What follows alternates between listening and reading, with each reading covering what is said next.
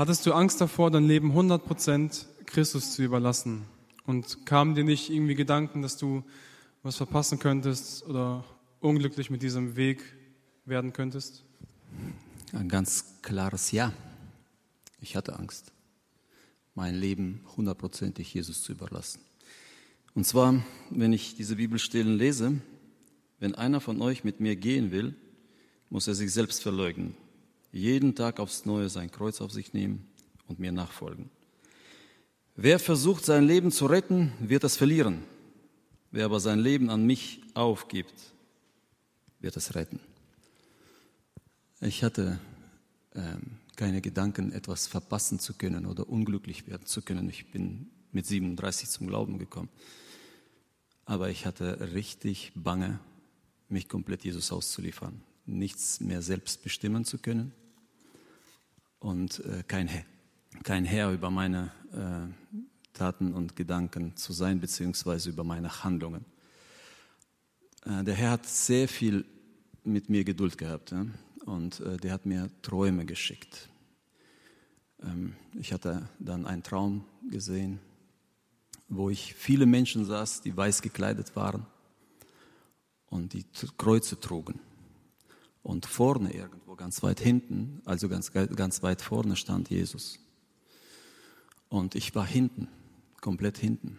Und auf einmal habe ich seinen Blick gesehen und wie es in einem Zoom war, das, das war ganz nah, sein Gesicht. Und da war dieser fragende Blick.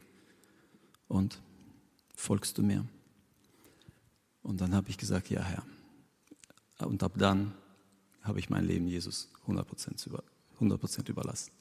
Weil ich wusste, ich fahre mein, mein Leben selbst gegen die Wand, wenn ich das nicht tue. Und er bringt mich heim. Ja, ich hatte Angst, aber jetzt nicht mehr.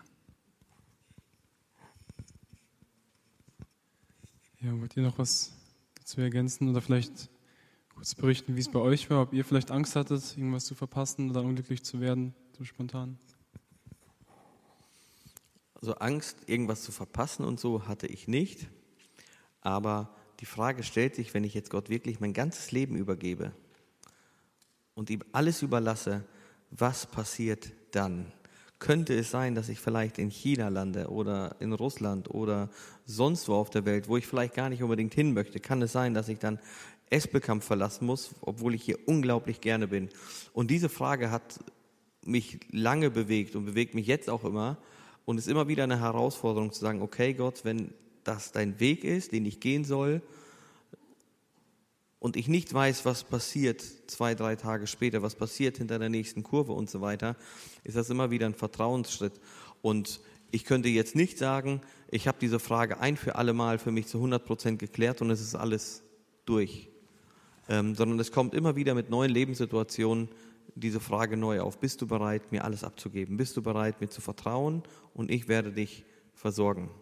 Und ich kann ein ganz kurzes Beispiel äh, erzählen. Jetzt in der Ukraine-Hilfe, äh, als wir gestartet haben vor ja jetzt knapp zweieinhalb Wochen, dann haben wir uns mit einigen Leuten richtig in die Arbeit gestürzt. Das war von morgens bis abends ähm, war viel zu tun und ich hatte nicht Zeit, meine Arbeit zu tun und Geld zu verdienen, was ich brauche, um meine Familie irgendwie zu versorgen. Und bin aber diesen Schritt bewusst gegangen, habe gesagt, Gott wird sich irgendwie kümmern. Und das war verrückt. Ich habe nichts gemacht oder nicht wirklich viel gemacht für die Arbeit, aber dann kamen hier und da Sachen dazu, dass ich jetzt in diesem Monat richtig guten Umsatz gemacht habe und ich habe nichts dafür gemacht. Das waren kurz ein paar Unterschriften abgeholt und so weiter. Gott hat versorgt, obwohl ich keine Zeit hatte. Da gab es Wochen, da habe ich gearbeitet und geackert und versucht, Umsatz zu schreiben, Geld zu verdienen und es hat einfach nicht funktioniert. Und jetzt habe ich gesagt, Gott, ich mache einfach. Und dann kamen die Dinge so, die haben sich ergeben und Gott versorgt.